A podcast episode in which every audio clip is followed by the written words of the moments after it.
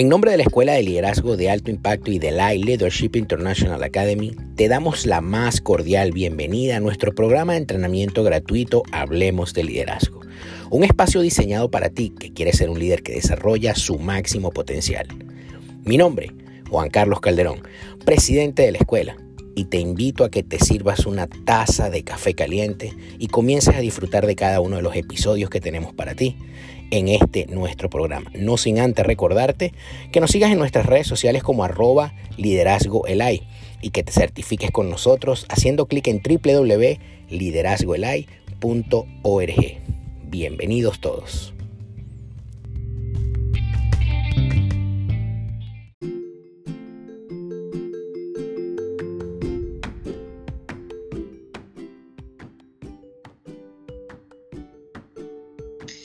Buenas noches, saludos, bendiciones. Quiero darle eh, gracias a, la, Academia Internacional de Capellanía y a la, Escuela de Liderazgo de, Alto Impacto por invitarme a participar en la doceava temporada de la Academia de Internacional de la Capellanía, así como de la Escuela de Liderazgo de Alto Impacto.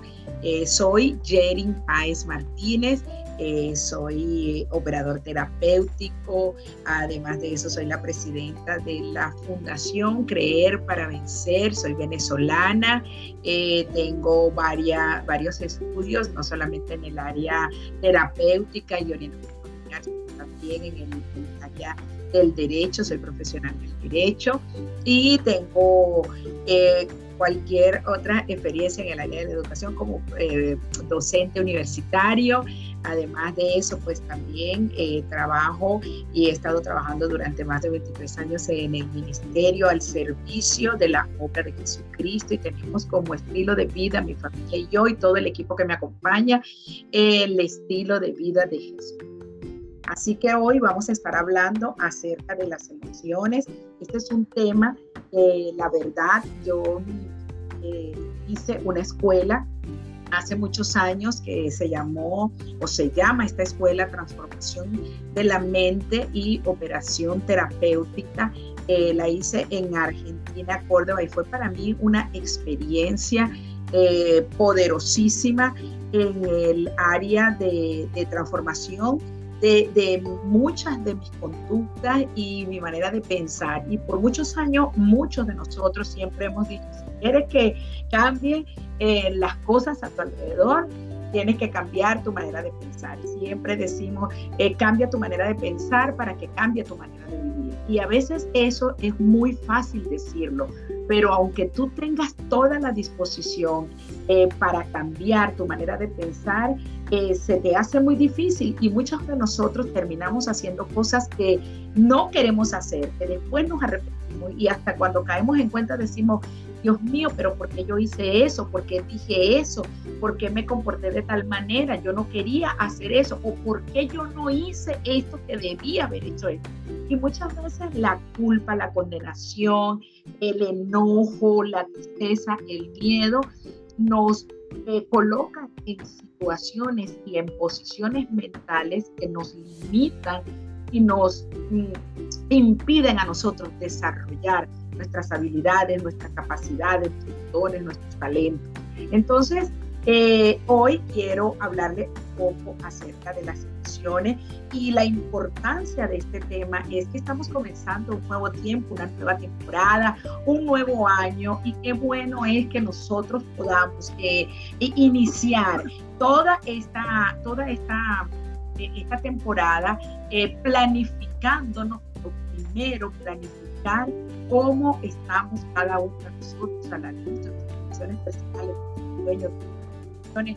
y tener en cuenta nuestra capacidad emocional, que no la tengamos en poco, porque nuestras emociones pueden muchas veces eh, ser el principal obstáculo para que hacemos y cortamos en la meta, de la visión, de la misión y de los objetivos que y eso es muy importante a la hora de planificar, nosotros podamos conocernos un poco más a nosotros. No es mi intención a través de esta conferencia dar una conferencia de carácter científico o docente. Eh, quiero compartir más allá de mi experiencia académica en, los estudios académicos, que tengo en área, es la, la experiencia eh, que yo he tenido conmigo misma en las diferentes áreas en las que me desarrollo como profesional, como ministro, como mamá, como hija, en fin.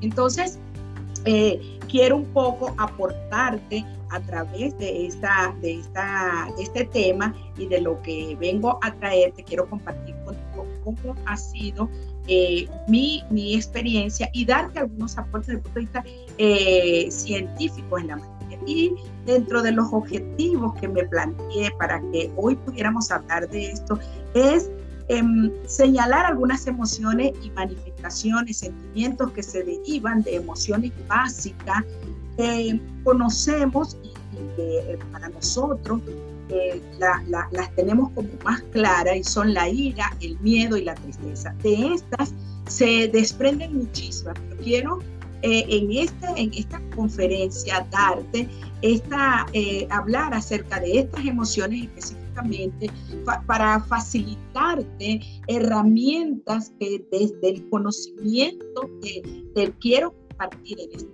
noche, que tú puedas mejorar las relaciones contigo mismo y, las relaciones con las personas que te podrían en en tu trabajo, en, los espacios donde tú te desarrollas. Así que eh, quiero comenzar eh, diciéndote que una de las cosas o la fuente principal, además de toda la estructura que conforma al ser humano, las emociones, lo que sentimos, lo que pensamos obedece a una respuesta fisiológica y psicológica que se, que se manifiesta en las personas a través del estado de ánimo ante diferentes situaciones y momentos que le permiten a una persona adaptarse o no porque las emociones son esa respuesta, esa manifestación eh, a veces eh, automática o reaccionaria en un momento determinado, en circunstancias determinadas. Entonces, una de las cosas que quiero decirte es que el ser humano no nació con emociones buenas o malas. Las emociones forman parte de nuestra estructura humana de nuestra conformación humana. Las emociones no son ni buenas ni malas. Sin embargo, yo te puedo decir que estas emociones, la ira, el miedo y la tristeza, son emociones que se convierten en negativas, en disfuncionales, en desagradables, en momentos y, en, y, muchas veces en toda nuestra vida. Por eso es que es tan importante que nosotros sepamos que uno de los grandes errores que nosotros cometemos como ser humano es pelear contra lo que estamos sintiendo. Muchos de nosotros decimos, pero es que no quiero sentir esto. Yo he atendido gente no solamente en el área terapéutica, sino también en el área de la clínica pastoral, en consejería, en orientación familiar. He escuchado muchas veces hombres, mujeres, jóvenes y niños que me dicen, yo no quiero sentir lo que estoy sintiendo, yo no quiero sentir esta rabia, yo no quiero sentir tristeza, yo no quiero sentir miedo. Entonces, a veces nosotros cometemos el grave error de pelear con la emoción y las emociones nos fueron dadas por nuestro creador. Nosotros los seres humanos, la ciencia, la neurología, la psiquiatría, la psicología, eh, te pueden hablar científicamente acerca del órgano cerebral, cómo funciona eh, tu hipotálamo, eh, todo tu sistema hormonal que secreta los neurotransmisores, que son los responsables fisiológicos y biológicos para que tú manifiestes una emoción. No obstante, mucho de lo que nosotros hacemos bajo la influencia de una emoción tiene que ver con el sistema de creencia. Y ese es el origen principal de nuestra manera de comportarnos ante determinadas situaciones. El sistema de creencia, porque la manera en que nosotros estamos en el vientre, antes de nacer, el, el embrión, el producto de la concepción, el producto está allí en el vientre de la madre, escucha, por eso es que el bebé se mueve dentro, de, dentro del vientre y nosotros podemos sentir, pero no solamente se mueve, come, escucha, duerme, hay, hay bebés que están dentro de la barriga con un dedo en la boca, ¿sabe? Entonces quiere decir que desde que estamos en el vientre de nosotros sentimos, los humanos sentimos, y desde ahí empezamos a escuchar lo que mamá dice y lo que está a nuestro alrededor. Y aunque usted no crea, usted ahora mismo me puede estar escuchando a mí y usted no está viendo que de mí salen letricas y usted hace conjugaciones para, para saber lo que yo estoy hablando. No, usted me está escuchando y a medida que usted me escucha, usted se está imaginando lo que yo estoy diciendo. Y nuestro órgano cerebral, ahí nuestro hipocampus, que es como el disco duro de nosotros los seres humanos, es como una gelatina en donde cada palabra que nosotros imaginamos o cada experiencia personal, lo que nosotros escuchamos se va improntando. Es como cuando usted coloca un sello, ¿sabe?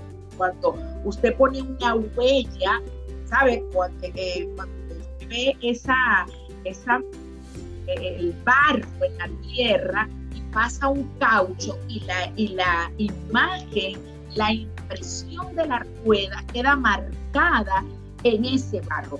Algo así se es nuestra memoria, nuestro órgano cerebral funciona a medida que nosotros escuchamos y, y las experiencias que vivimos desde que estamos en el vientre, cuando estamos bebé, cuando somos niños, escuchamos y se va imprimiendo una huella que se va profundizando a medida que nosotros crecemos, a medida que nosotros hacemos, escuchamos, escuchamos lo que nos enseña.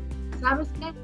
Esto tiene que ver mucho con tu sistema de creencia porque eso es lo que tú vas guardando y se va modificando en tu ser interior y en tu mente como precisamente una creencia, como una ley personal que se va arraigando producto de la crianza, la tradición, la cultura eh, de tu familia, de tu país, en la, escuela, en la universidad, en la iglesia, en fin, todas las experiencias, todo lo que va marcando tu vida va haciendo, se va sumando a tu sistema de creencia y por eso es que tú ante situaciones específicas tú vas a reaccionar antes de accionar o darte el tiempo.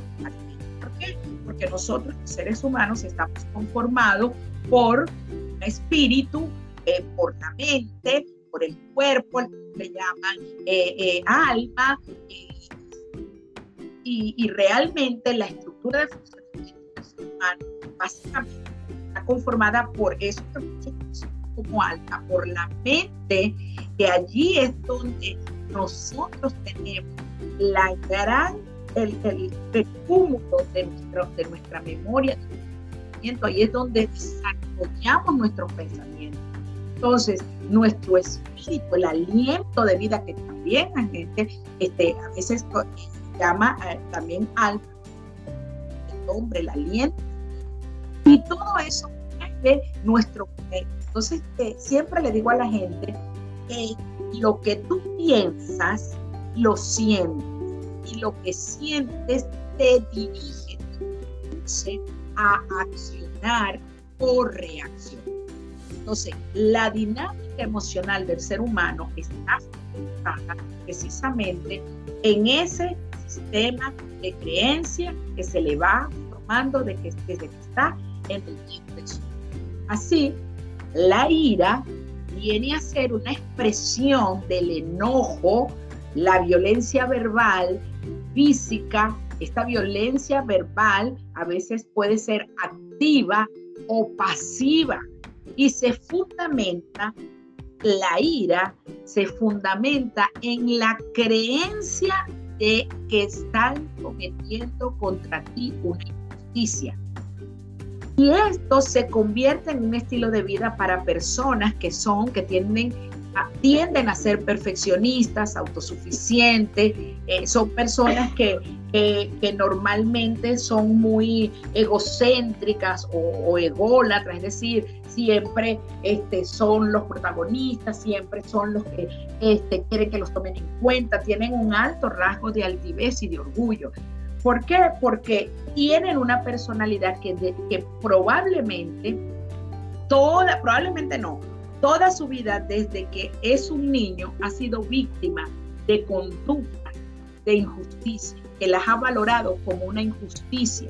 Yo siempre le cuento a la gente algo que pasaba en mi casa cuando yo era una niña. Cuando yo era una niña, eh, eh, mi mamá tenía una ley y era que eh, si mis hermanas, yo tenía una hermana mayor y tenía una hermana menor, yo soy la del medio.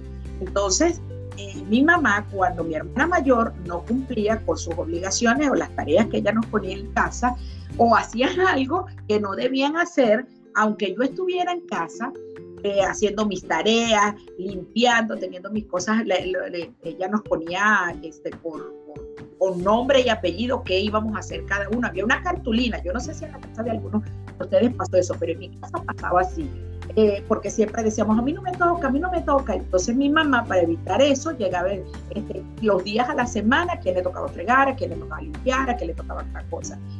Pero la ley de mi mamá era que si una de nosotras fallaba, ella nos castigaba a las tres. Y eso, y yo crecí con un pensamiento de injusticia y desarrollé una personalidad de autosuficiencia además mi mamá era muy autosuficiente. Entonces, eh, yo tenía una impronta, una impresión en mi sistema de creencias desde que era una niña de injusticia. ¿Y qué cree usted? Yo desarrollé el temperamento, un psicólogo, de iracundo. ¿ah? Desarrollé una personalidad irascible, una personalidad reactiva, reaccionaria. Entonces, siempre yo, ante cualquier situación, estaba expectante para defenderme. Y además de eso, desarrollé una personalidad eh, egocéntrica. Además de eso, eh, también desarrollé una personalidad perfeccionista eso me trajo muchísimos problemas, eh, muchísimas emociones. Eh, yo vivía permanentemente, él tenía el estilo de vida de, la ira porque tenía el estilo de vida de la injusticia. Todo lo que los demás hacían, mi sistema de valoración es injusto. Lo que los demás hacían, aunque no fuera conmigo, yo me lo tomaba como que si era conmigo. Y algo gravísimo que hace la ira en nuestra vida, y es que siempre las personas que tienden a la ira, que tienen esta personalidad, que tienen este sistema de creencia, que, por lo general siempre piensan que otros quieren hacerle algo injusto y permanente viven en un total estado, el mecanismo de defensa, ¿sabe? Y esto es dañino para cualquier persona, ¿sabe? Las emociones, nosotros los seres humanos fuimos diseñados eh, con, eh, las emociones por nuestro creador. ¿Sabes para qué? Para que funcionemos. Las emociones nos han sido dadas a nosotros, los seres humanos, para que nosotros nos protejamos, para que nosotros funcionemos, para que nosotros, por ejemplo, en el caso del, del enojo, de la ira, dice, por ejemplo, la Biblia dice que la ira del Señor es de todos los días, pero el Señor, Dios Padre Celestial, no es iracundo. Él todos los días manifiesta su ira. Y, de repente usted me pudiera decir, no, pero es que eh, Dios no es iracundo, ¿cómo es eso? Sí, cuando usted lee la palabra de Dios en Romanos 1, usted lo puede ver, ¿sabe? Porque ahí dice que el Señor está irado con su creación porque conociéndolo, este, le dio la espalda, decidió caminar fuera de su diseño, de su palabra, y por lo tanto el hombre sabiendo que Dios es, que Dios existe, sabe como toda la creación sabe las, las estrellas, la lluvia, eh, la inmensidad, el firmamento, como dice la palabra, los cielos de las obras de sus manos.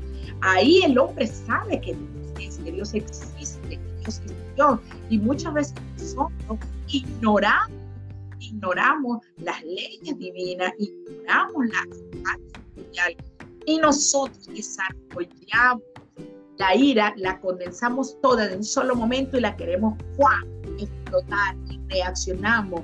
Y cuando nosotros no canalizamos nuestras emociones para que funcionen.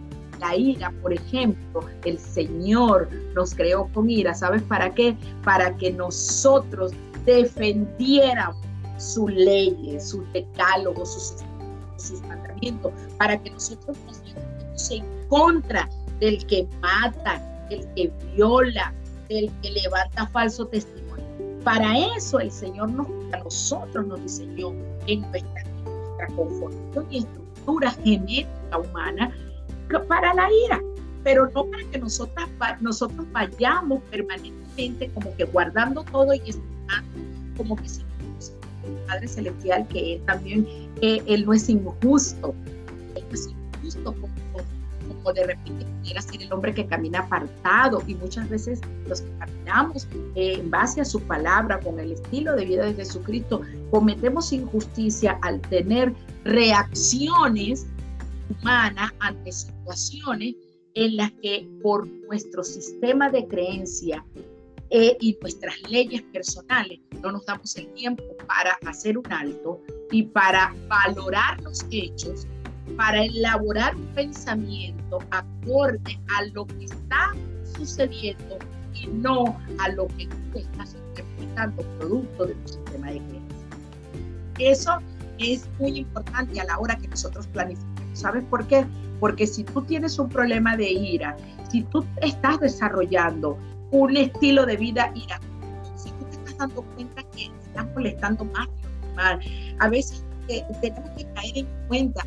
Me pasó que todo el, mundo me lo decía. Y yo tuve que hacer una reflexión porque yo hasta de eso me defendía. Y yo tuve que llegar a un momento pensar en que yo no podía seguir viviendo mi vida de esa manera, porque la gente que yo amaba, la gente que yo quería, la gente que me ayudaba, la gente que tenía sus manos, me lo decía porque me amaba, porque veía, y yo, y yo me molestaba. Porque llegué a un punto en el que entendí que no era normal que yo me pusiera brava por cualquier cosa, por cualquier tontería, y tuve que asumir mi responsabilidad. Así también tenemos el miedo. Y el miedo es esa respuesta emocional ante la creencia de que algo malo te va a ocurrir y tú tienes la firme convicción de que no puedes eso.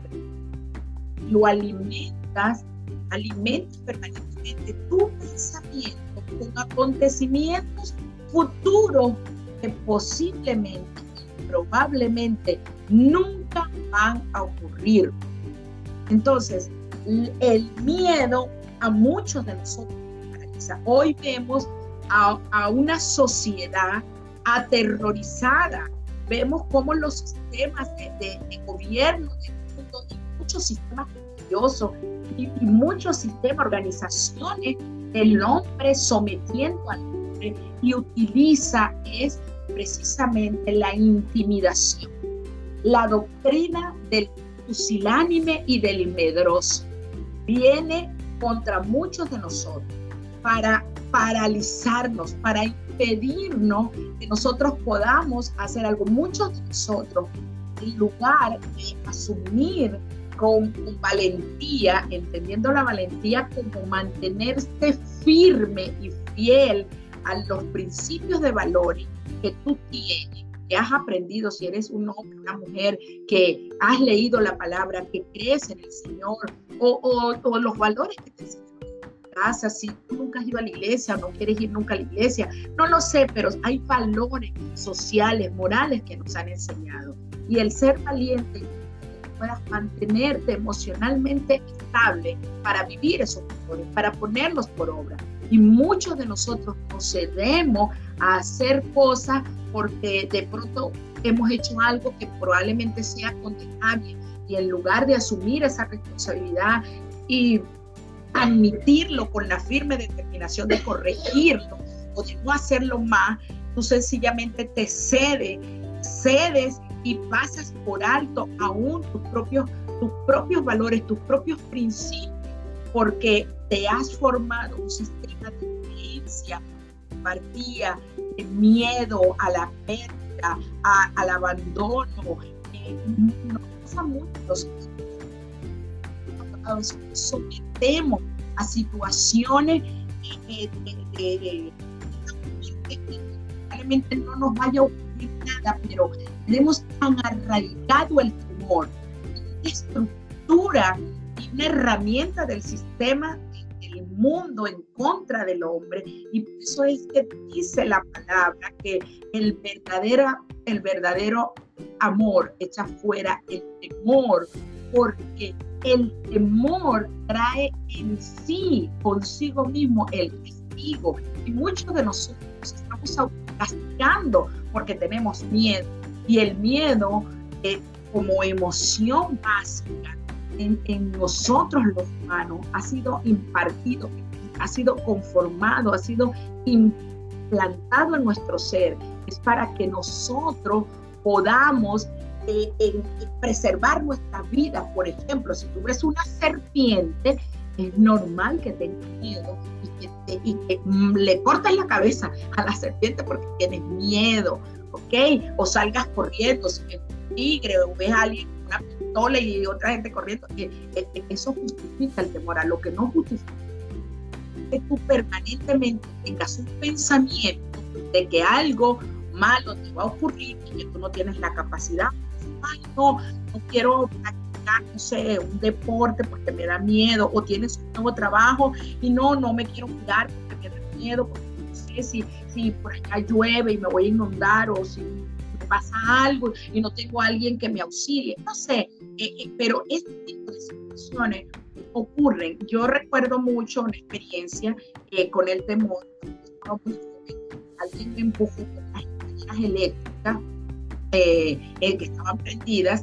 y yo, este, eh, eh, no sé si esa palabra, o sea, peleé el escalón que estaba porque tenía mis cabellos más largos y el cabello, yo estaba 14 años, y el cabello se me quedó enredado en la escalera encendida y me tanto que me raspó todo mi rostro y yo pegaba gritos porque me dolía muchísimo la prensa de la máquina me aló y yo y sangró mi cuero cabelludo. Y, yo desarrollé un pánico a las escaleras eléctricas. Yo veía una, las escaleras eléctricas y yo, mire, a mí yo sudaba frío, eh, me daba ganas de me daban ganas de ir al, al baño. Mira, yo me, una vez me desmayé en un aeropuerto porque me estaban obligando a que me subiera a la escalera eléctrica y yo tenía literalmente un episodio de pánico. Y, y las personas que han sufrido pánico, o si hay alguno aquí que le haya dado pánico, debe saber de lo que yo estoy hablando porque el pánico es, una, es el miedo en su máxima expresión y no es tan fácil decirle a una persona que está teniendo un episodio de pánico, pero ¿por qué te pones así? Pero no, eso no lo ayuda, lo agrede.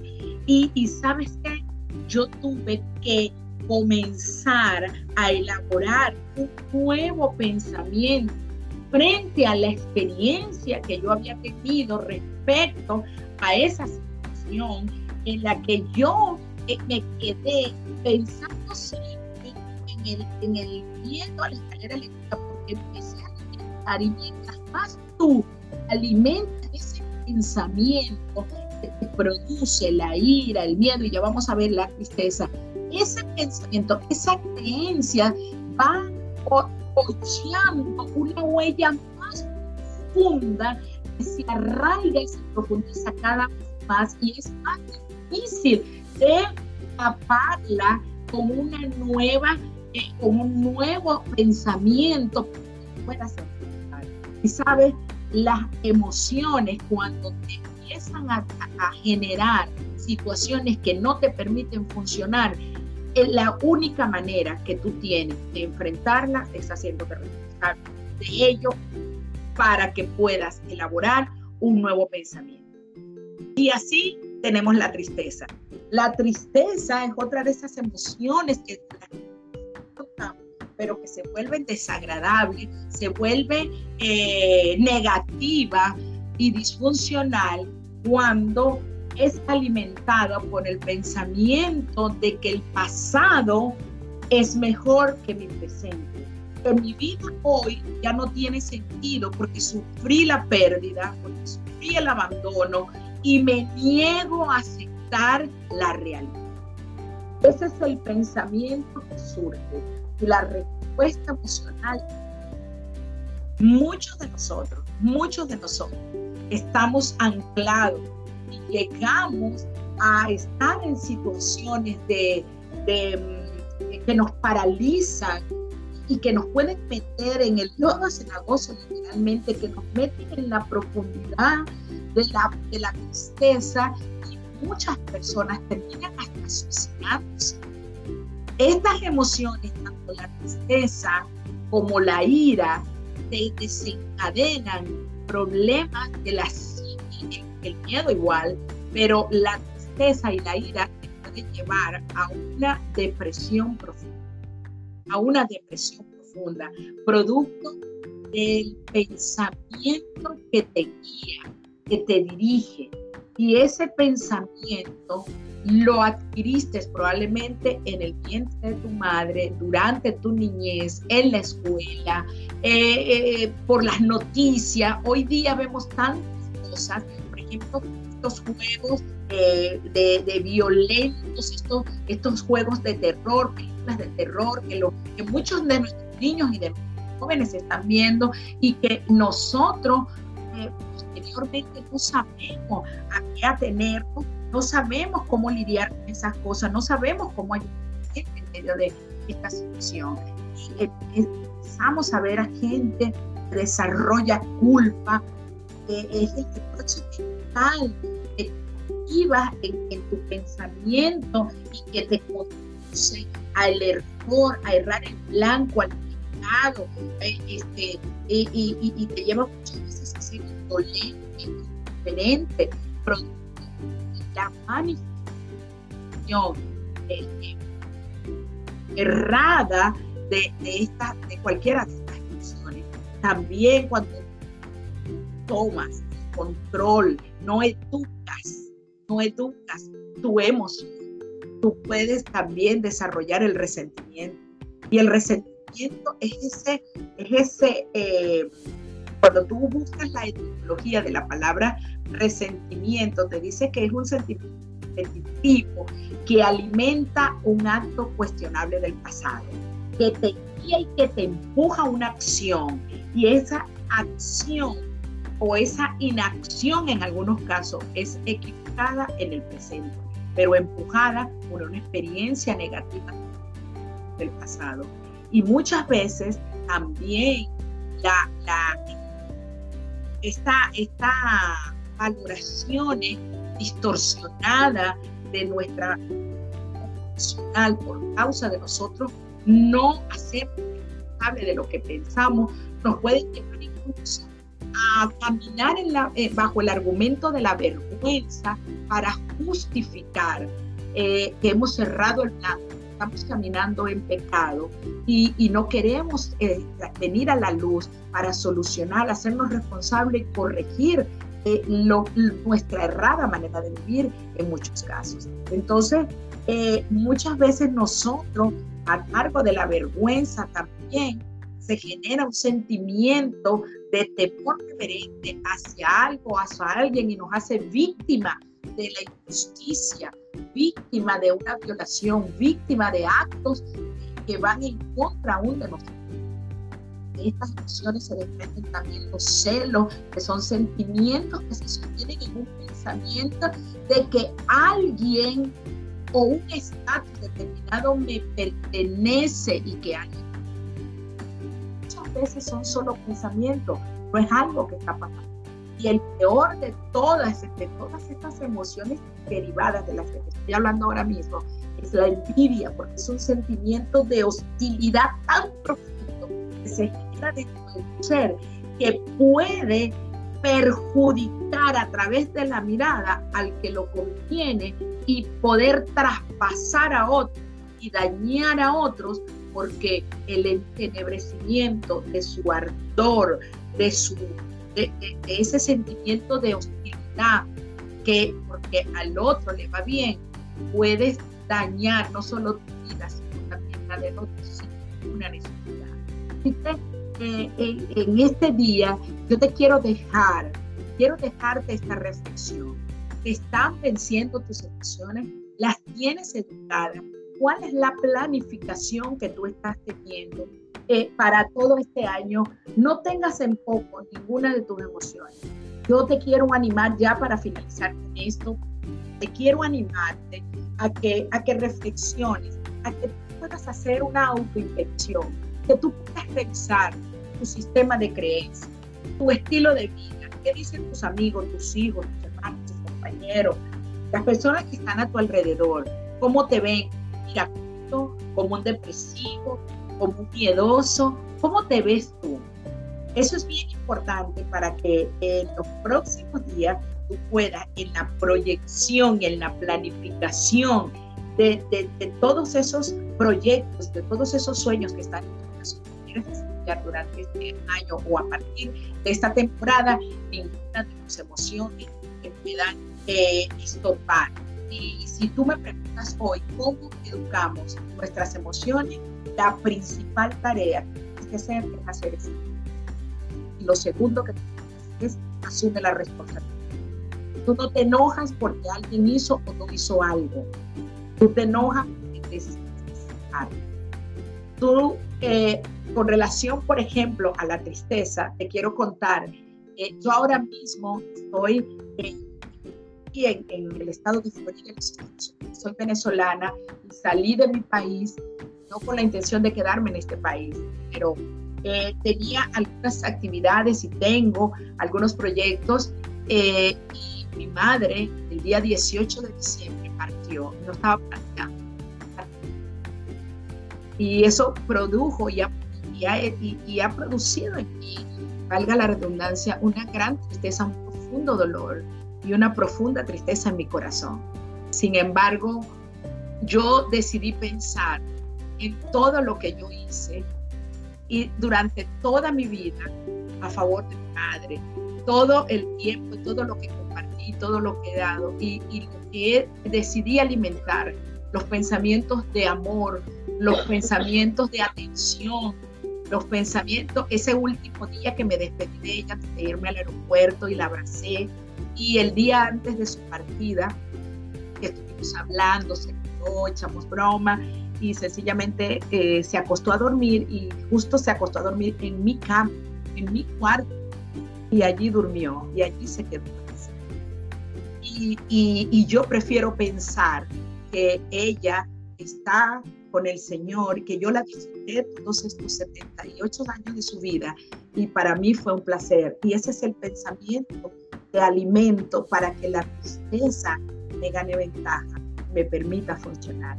Que lo quiero dejar hasta aquí y agradecerle enormemente tanto a la Academia Internacional de la Capellanía, así como la Escuela de Liderazgo de Alto Impacto, por la oportunidad de poder compartir con ustedes. Bendiciones y buenas noches.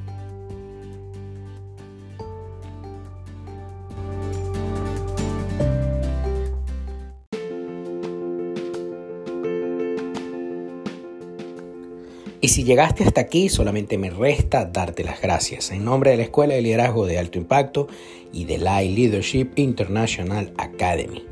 Como te dije, mi nombre es Juan Carlos Calderón no te olvides de compartir este audio con alguien y seguirnos en nuestra cuenta de Instagram como arroba Hablemos de Liderazgo.